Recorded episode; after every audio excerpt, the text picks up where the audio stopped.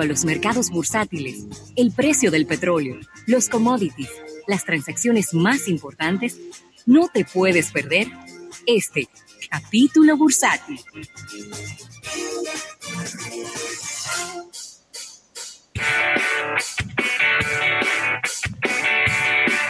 Bueno, y agradeciendo al Banco Popular, Banco Popular a tu lado siempre por este capítulo bursátil y quiero hacer una aclaración a Miguel del Pozo.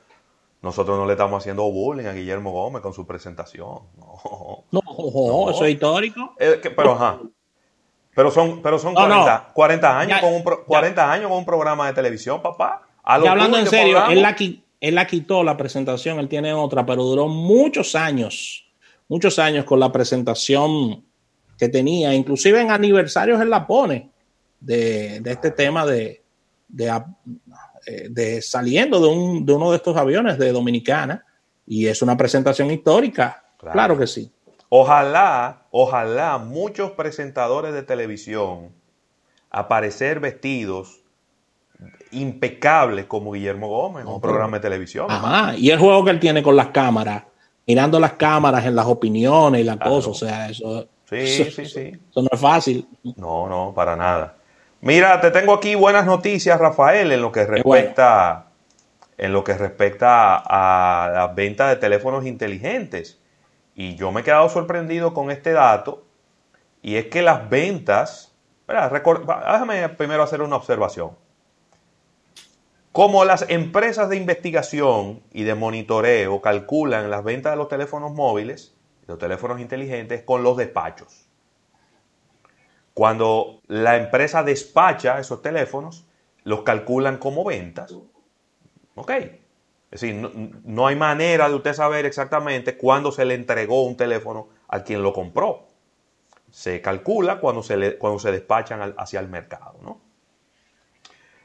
En China, la venta de teléfonos inteligentes aumentó un 17% en el mes de abril, comparado con el mismo mes del año pasado. Oye bien, comparándolo con el mismo mes de abril del 2019. Esto de acuerdo con una data eh, gubernamental que ha salido y que se ha hecho pública en el día de hoy. Los números sugieren que ha visto un rebote en las ventas domésticas dentro de China para la venta de teléfonos inteligentes, principalmente las de Apple y las de Huawei. Y también esto sugiere un potencial retorno a la normalidad en China, ¿verdad? Después del coronavirus. Los fabricantes de teléfonos eh, despacharon 40.8 millones de dispositivos en el mes de abril. Estos son, esto es comparándolo con 34.8 millones de teléfonos en abril del 2019. Esto es de acuerdo a la China Academy of Information and Communication Technology que salió en el día de hoy. Por primera vez en años, la organización no reveló el porcentaje de los dispositivos Android despachados. Eh, y era, eso es una manera, ¿verdad? Como que no se sepa cuánto, cuánto de Apple se vendieron y, demás, ¿no? Porque todo el mundo... Quizá, quizá ahí lo que nos queda la, tarea es de, profundizar en la, en la parte estratégica, si bien es cierto que, que China está viviendo en este instante un, una situación de un alto nacionalismo, donde ellos están consumiendo muchas de sus marcas y el gobierno ha inducido al consumo de las mismas debido a la influencia que tiene eh, el Estado dentro de las decisiones de, de la población. Si bien es cierto todo esto, lo que le queda a las marcas es hacer un poco de benchmarking y revisar qué se hizo para dinamizar tan rápido las ventas en, suelo asiático y ver qué puede buscarse de estas estrategias para aplicarlas en estos lados del mundo, porque al final del camino todo eso es lo que queremos, que comience a sentirse ya cuando, cuando las cosas comiencen a normalizarse y comiencen también a sentirse desde ahora, porque tú puedes comprar un celular desde tu casa y te lo llevan a la casa, que se, que se vea cómo lo pudieron hacer, qué se hizo, cuál fue el proceso, qué fue lo que ocurrió. Así mismo. Porque al final son consumidores. Claro. Son consumidores. y, los aprendizajes de China pueden aplicarse en otras partes del mundo. Pero ¿no? necesariamente, no necesariamente tienen que funcionar igual. Y tienen que generar el mismo efecto, pero es un buen comienzo, ¿eh? Sí. Es un muy buen comienzo. Usted decir, mira, con esto que se hizo en China, mira cómo en abril rebotaron las ventas, ¿no? no por encima del, mes de marzo de este mismo año. Porque quizá podría, podría parecer, tú digas, bueno, pero que las ventas en marzo fueron tan malas que con cualquier cosita que ellos aumentaran iban a mejorar la venta en abril. No, estamos comparando abril 2020 con abril del 2019, que fue un mes normal en, términos generales en todo el planeta. Así que... Yo estoy, yo, estoy apostando, y es lo que he podido ver, a eso, a lo que traes, que es el rebote de la economía. Sé que no va a ser sencillo, pero hemos visto algunos segmentos de negocios claro. que han, han tenido un rebote. Mira cómo decías la información en el día, en el día de ayer o el viernes, no recuerdo, de que se, de que se estarían abriendo los, de que se estuvieron abriendo los parques, o se estarán abriendo los parques de Disney, pero se estuvieron abriendo la, la boletería para comprar y eso se agotó en segundos, en minutos. Así mismo. Entonces, Mira cómo hay una reacción de los consumidores de estamos hartos de estar en la casa, queremos salir y queremos ir a los parques, independientemente de que sabemos que un parque de Disney no es nada barato y es algo totalmente familiar, ¿no? Así que, claro, sé que Disney como una importante cadena ha tomado y tomará las medidas de, precaución, de protocolos diferentes, que todo es distinto a la hora de montarse. Eso no está en duda pero eh, ya miren una reacción ahí económica de, personas que van a arrancar para sus parques. Claro. Y mire, quiero quedarme ahí, Ravelo, quiero quedarme ahí en, en, estos temas, ya que Panamá iniciará la reapertura económica gradual tras reducir las tasas de contagio por coronavirus. Ay, qué bueno.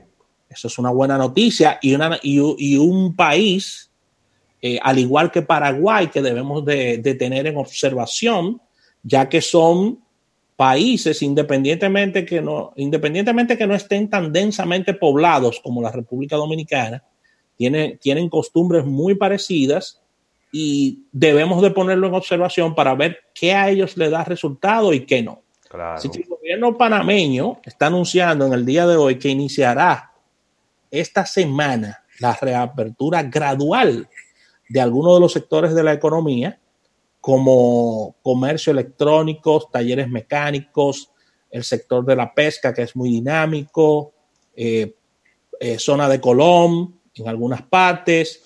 Y la ministra de Salud, Rosario Turner, pero mira, buen apellido, dijo que las condiciones de reapertura se han dado debido a que ellos tienen, han, bajado su índice de, letalidad a 2,8%, eh, muy por debajo del, nivel mundial, y que Panamá reportó en este, en este lunes, en, el, en, este lunes que pasó, apenas 165 casos nuevos, y ellos tienen en total unos 8.600 casos. De una población de 4,1 millones de habitantes. Así que ellos tienen una situación, si pudiéramos decir, eh, en cuanto a contagios y eso, no muy lejana a la República Dominicana y ya van a estar reabriendo su economía, No ¿Qué pasa con Panamá? Eh, yo te voy a comentar porque he estado en contacto con nuestro gran amigo José Sierra, que vive en Ciudad de Panamá y hemos estado compartiendo algunas impresiones al respecto. Panamá apostó a un cierre total. ¿Cómo? Sí, Panamá cerró todo. Tú no podías salir ni a la esquina. Un cierre total. Sí, durante un periodo de, de una semana o 15 días, ahora no recuerdo, ellos cerraron por completo el país. Y recuérdate que eh, también Panamá como país, pudiéramos decir que solamente tiene una ciudad que está muy densamente poblada, que es Ciudad de Panamá. Ciudad de Panamá. Después son otras provincias que, son más rurales y que dependen mucho del turismo y, de, demás. Sí. Pero en Ciudad de Panamá no tiene nada que envidiarle a, Santo Domingo o viceversa, ¿no? Es una, es una, es una metrópoli. Es una metrópoli. Como cualquier otra capital de país latinoamericano alguno. Y yo me atrevería a decir que debe tener más del 50% de la población del país debe estar en Ciudad de Panamá. Pero ellos apostaron a una restricción muy, muy fuerte desde el principio. Y fíjate cómo han logrado mantener una tasa de letalidad muy baja, prácticamente 40 a 35% por debajo de la nuestra. Nosotros estamos en 3.7 y ellos están en 2.8. Entonces, era lo que yo estimaba y esperaba que se debía haber realizado en la República Dominicana desde el comienzo. Eh, una semana o 15 días bien, bien estricto. Y hubo una, hubo, hubo una oportunidad de oro que fue la Semana Santa. Claro. Una oportunidad de oro. Y la dejaron pasar. La dejaron pasar como ensayo. porque total, al final, no podíamos ir a la playa. No, podíamos salir de la ciudad porque los peajes estaban bloqueados. No, podíamos, no podíamos hacer nada. y ya tú tienes, tú tienes una, una, una, inactividad desde el miércoles a las, a las 4 o 5 de la tarde. Ya jueves y Viernes Santo, soy inactivo. Entonces, yo creo que Panamá en ese sentido, eh, a pesar de que escucho, tú, me estás hablando de 8 mil casos, si, si lo comparamos con los 10.000 casos de la República Dominicana, con el más del doble de los habitantes, parecería que ellos tienen muchos casos, pero con una, tasa de letalidad tan bajita. Tan baja. Eh, entonces, bueno, nada, ya, ya, de, ya de nada sirve eh, llorar y quejarnos porque ya no le podemos dar para atrás al reloj. No. Pero eh, a mí me preocupa un poco cuando yo abro el periódico en el día de hoy en una página veo que dice que va a intervenir el Ministerio de Salud, va a intervenir el Distrito Nacional. Eso no puede ser bueno. ¿eh? Lo va a intervenir como ha intervenido Puerto Plata, como intervino San Francisco de Macorís, como intervino La Vega en un momento, porque hay muchos contagiados. Sí, hay muchos. Y entonces ahí mismo, del otro lado, frente a frente, en el mismo periódico, dice que el presidente la semana que viene va a hablar de abrir la economía. Entonces parecería, parecería dos informaciones que están encontradas. Sí. Parecería.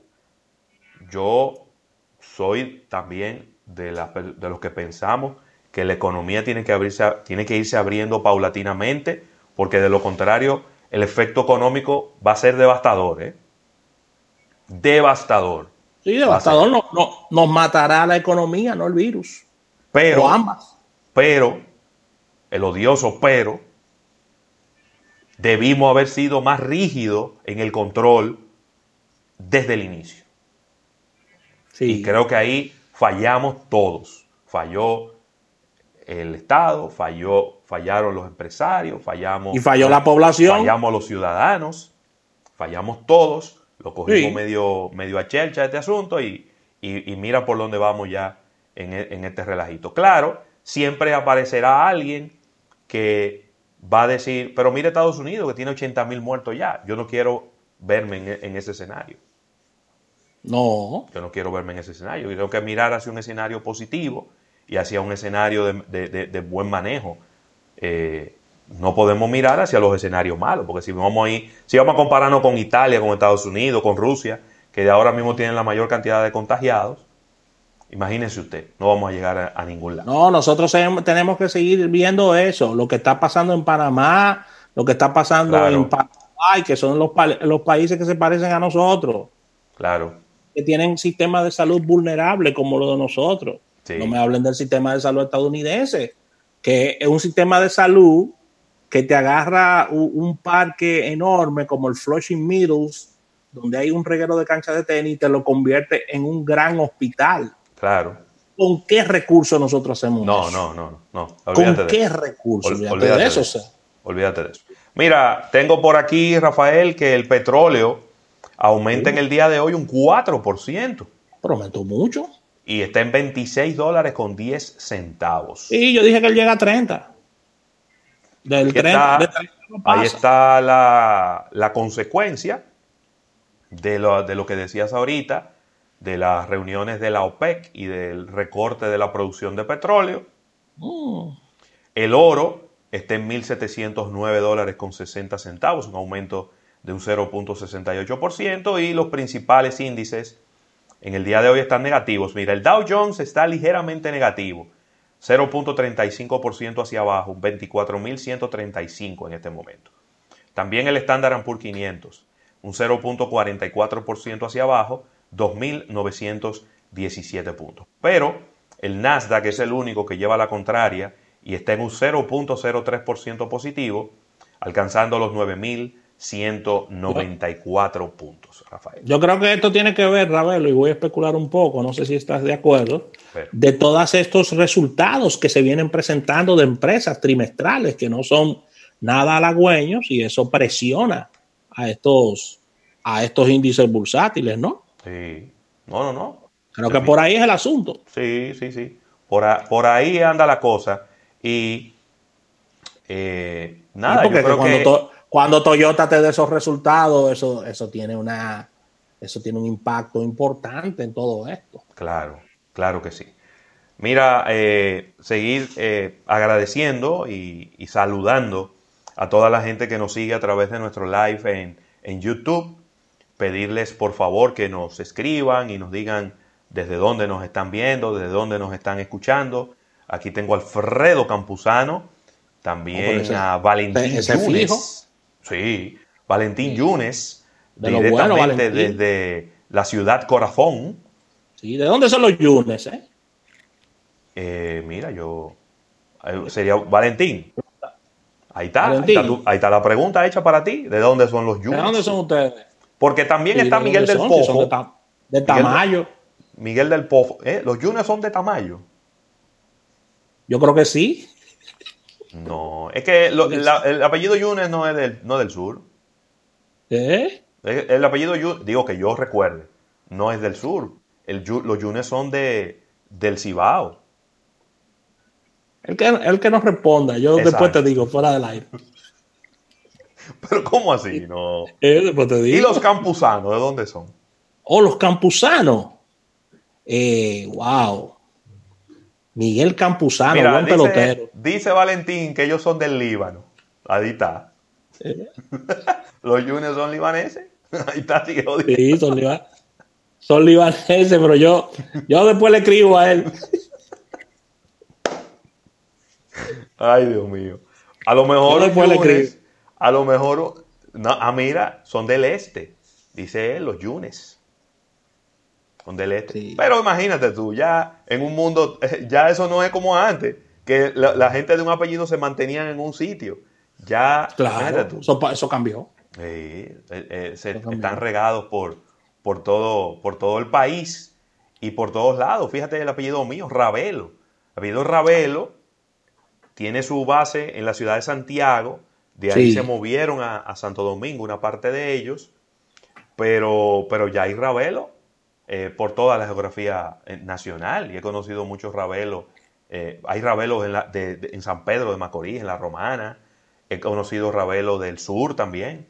Así que, Sí. señores, son 11 millones. Mira, claro que sí. Quiero despedir esta, este capítulo bursátil con el chiste del día, una sección que tenemos, ay, ¿ves? ay, sí, qué bueno, qué bueno. Para reírnos un poco. Claro que sí. Oye esto, Ravelo. Dime. El Fondo Monetario Internacional dice Ay, que va a tener que cambiar de nuevo las proyecciones económicas para el 2020. pero eso lo sabía, eso lo habíamos dicho aquí. Pero eso, ellos lo están haciendo cada dos meses, esos cambios. Eso lo Pero ya que no lo digan, que no lo Sí, digan ya. Pero lo que pasa es, uno tiene que entenderlos, ¿verdad? El trabajo de ellos es ese. Cuando pasó marzo, el primer trimestre, ellos tenían que sentarse a hacer unas proyecciones. Igual Claro. va a venir abril, mayo, junio. En julio ellos tienen que sentarse a hacer proyecciones, no importa lo que esté pasando, porque ese es el trabajo de ellos. Y, Sí. y al final, que- eh, con- en base a lo que ellos dicen, a lo que dice Fitch, a lo que dice el Banco Mundial, a lo que dice la CEPAL, es que se toman las grandes decisiones de, lo- de los estados. Eh, entonces a ellos le- eso es lo que a ellos les toca, ¿eh? equivocarse sí. tres y cuatro veces al año, porque ellos tienen que hacer unas proyecciones y después rehacerlas, y después rehacerlas, y después rehacerlas. No les queda de otra. ¿eh? No les queda de otra. Se tienen que estar volviendo locos con todas estas proyecciones. Mira, vamos a agradecer a nuestros amigos del Banco Popular. Banco Popular a tu lado siempre. Vamos a un pequeño break y al retorno vamos a hablar de innovación, en innovación al instante, Ravelo. Sí, señor.